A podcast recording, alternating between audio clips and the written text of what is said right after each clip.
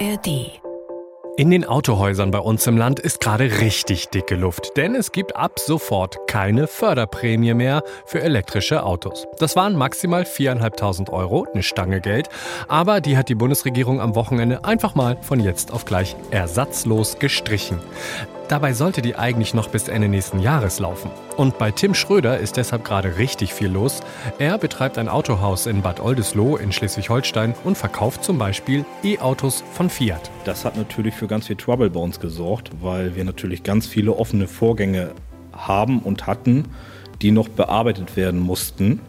So, und äh, wir haben zum Glück einen ganz großen Teil noch übers Wochenende irgendwie retten können. Aber natürlich sind da auch Kunden bei hinten runtergefallen, dessen oder deren Autos noch nicht zugelassen waren hinten runtergefallen. Und jetzt, wenn ihr diese Folge gehört habt, wisst ihr, wie es für euch aussieht, wenn ihr ein E-Auto bestellt habt, aber jetzt die staatliche Förderung nicht mehr bekommt und ob E-Autos dadurch jetzt generell teurer werden. Hier ist 10 Minuten Wirtschaft, euer tägliches Wirtschaftsupdate in der ARD Audiothek und überall, wo ihr gerne Podcasts hört. Immer montags bis freitags gibt es eine neue Folge, heute mit mir, Nils Walker. Schön, dass ihr dabei seid. Wir sprechen über die E-Auto-Förderung, die es nicht mehr gibt und was das aber jetzt bedeutet, nicht nur für Autohändler, sondern für Menschen, ja, die einfach ein Auto kaufen möchten. Dazu hat sich Verena von Ondarza aus der NDR Wirtschaftsredaktion schlau gemacht. Hallo Verena. Hallo Nils. Verena, reden wir jetzt eben mal konkret übers Auto kaufen. Wenn ich jetzt zu den Leuten gehöre, die schon ein E-Auto bestellt haben, ja, was mache ich denn dann jetzt eigentlich? Also kann ich das noch stornieren zum Beispiel, weil die Förderung wegfällt? Nee, also äh, das geht nicht. Und im Übrigen wird sie ja für Autos, die schon gekauft sind, im Sinne von äh, Kaufvertrag unterschrieben, mhm. aber Auto ist noch nicht geliefert, ja gar nicht vollständig gestrichen, weil diese E-Auto-Prämie, die hat sich ja zusammengesetzt aus einer staatlichen Förderung und aus einem Herstellerzuschuss. Das sind zwei Teile, ne? Das und was davon Teile. fällt jetzt weg? Politisch entschieden werden kann ja erstmal nur über diesen äh, politischen Zuschuss, also dieser Umweltbonus, so wurde das auch genannt. Mhm. Äh, der fällt weg. Aber das, was die Hersteller dazu geben, das bleibt noch, höre ich jetzt daraus? Genau, also das Gewähren dieses Bonuses und äh, das Beantragen dieses Bonuses ist äh, etwas anderes bei dem Herstellerbonus und bei dem Umweltbonus. Der Umweltbonus, den bekommt man ja erst oder beziehungsweise den beantragt man erst nach der Zulassung. Also das Auto ist bezahlt, ausgeliefert und durch die, einmal durch die Zulassungsstelle gefahren.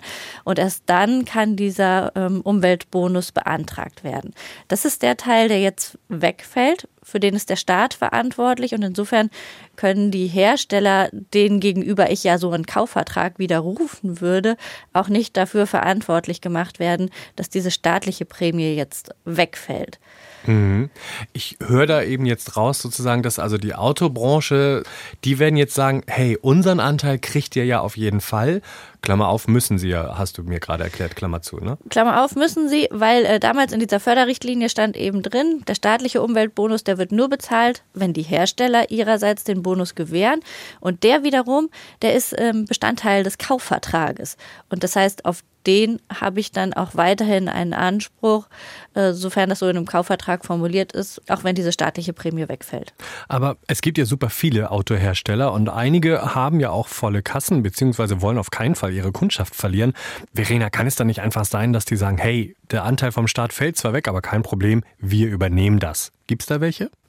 Ja, also man muss dazu sagen, dass äh, also das kam jetzt äh, natürlich überraschend in der Schnelligkeit, in der diese E-Auto-Prämie ähm, abgeschafft wurde. Aber mhm.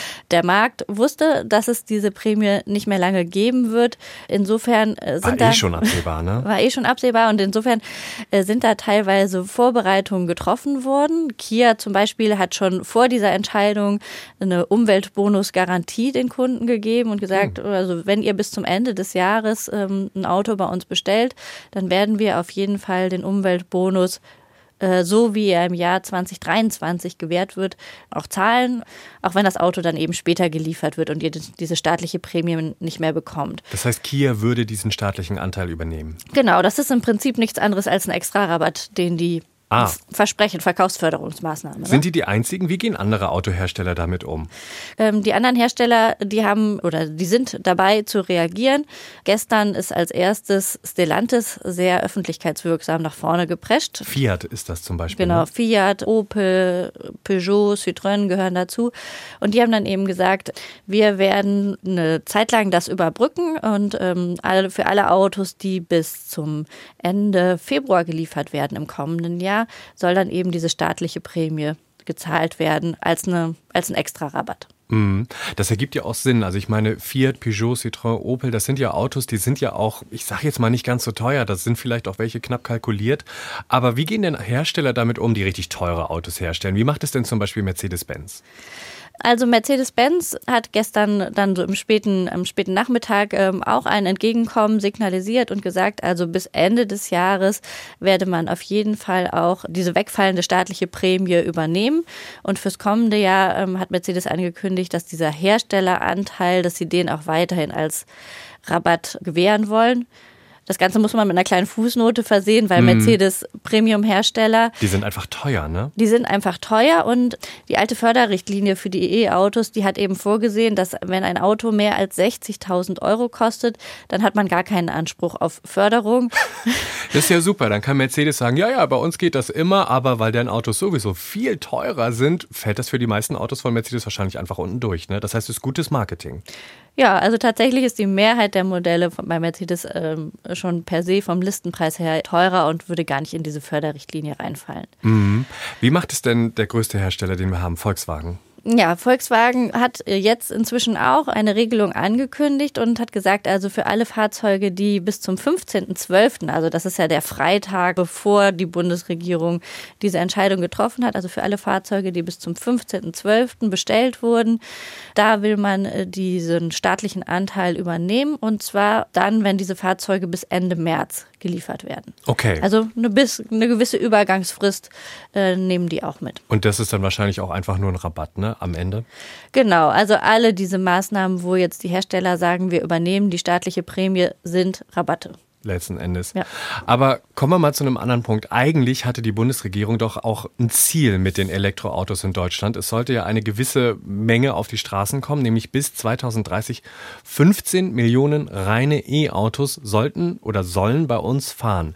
Wenn jetzt aber diese Förderung wegfällt und da so viel ja, Kuddelmuddel ist, ähm, Verena, ganz ehrlich, wird das noch was? Ähm Nein, aber äh, das ist jetzt auch nicht überraschend und hat nicht unmittelbar was mit dieser Maßnahme zu tun. Also wir sind äh, schon länger äh, überhaupt nicht auf dem Pfad, den man eigentlich haben muss, um dieses Ziel von 15 Millionen mhm. E-Autos bis 2030 zu erreichen. Also dafür ist der Absatz in der Vergangenheit einfach zu niedrig gewesen. Was jetzt aber natürlich passieren könnte, ist, dass wir noch weiter abweichen von dem Pfad und äh, also das noch länger dauert, bis wir dieses Ziel erreichen. Und also wir hätten es ohnehin nicht geschafft und jetzt schaffen wir es vielleicht noch mehr nicht. Jetzt so. schaffen wir es vielleicht noch mehr nicht oder es dauert noch länger, bis wir da sind, wo wir sein wollen. Mhm. Aber es gibt ja trotzdem Menschen, die sagen, okay, langfristig will ich mir schon ein Elektroauto kaufen. Jetzt fällt die Förderung weg, das heißt, die werden erstmal teurer. Kannst du einmal für uns in die Glaskugel schauen? Was macht denn das jetzt eigentlich mit den Preisen für E-Autos in der Zukunft? Also, wenn jetzt die Förderung wegfällt, ist mein Gedanke, oh, die werden teurer. Liege ich richtig? Ja, kann natürlich sein, aber es muss auch nicht unbedingt sein, ähm, weil, äh, ja, es einfach ja eine gewisse Dynamik an diesem Markt gibt. Die meisten Autohersteller haben ja schon ja, Ziele definiert, wann sie aus den Verbrenner oder wann, wann sie aus der Produktion von Verbrennerautos aussteigen wollen. Die haben insgesamt ihre Flotten aufgestockt, eben teilweise mit Blick auf die Förderung, teilweise mit Blick auf die politischen Ziele, die dahinter stecken. Das heißt, es gibt ein Angebot an E-Autos und wenn jetzt aufgrund dieser, dieses Streichens der E-Auto-Prämie erstmal die Nachfrage sinkt, dann haben natürlich die Leute, die jetzt ins Autohaus gehen und ein E-Auto kaufen wollen, möglicherweise ganz gute Karten, wenn es darum geht, eben Rabatte auszuhandeln. Also es gibt nicht wenige, die damit rechnen, dass die Listenpreise natürlich gleich bleiben, aber die Preise, die man am Ende zahlt, möglicherweise gar nicht so, so anders ausfallen als jetzt unter Einbeziehung dieses Bonuses. Also Prämie hin oder her, ich könnte trotzdem vielleicht mit gutem Verhandlungsgeschick an ein günstiges E-Auto kommen. Du kannst es auf jeden Fall versuchen und du kannst es vielleicht sogar versuchen, indem du deinen Verkäufer darauf hinweist, dass die Autohersteller ja auch die CO2-Grenzwerte einhalten müssen, die die EU für die Flotten vorgibt. Und das können die Autohersteller ja nur dann schaffen, wenn sie mehr E-Autos verkaufen. Die sind ja, die gelten in dieser Bilanz dann ja eben als ähm, CO2-frei bzw. CO2-arm. Und das heißt, auch das ist ein Grund, weswegen die Autobranche bestrebt ist, ihren Anteil an E-Autos zu erhöhen. Verhandlungstipps waren das von Verena von Ondarza aus der NDR Wirtschaftsredaktion. Vielen Dank. Gerne. Übrigens, wie es ganz anders geht in Sachen E-Mobilität, das machen die Franzosen gerade vor. Da gibt es ein Sozialleasing. Für ungefähr 100 Euro oder weniger können einkommensschwache Personen sich ein E-Auto leasen. Richtig krass und vom Staat gefördert.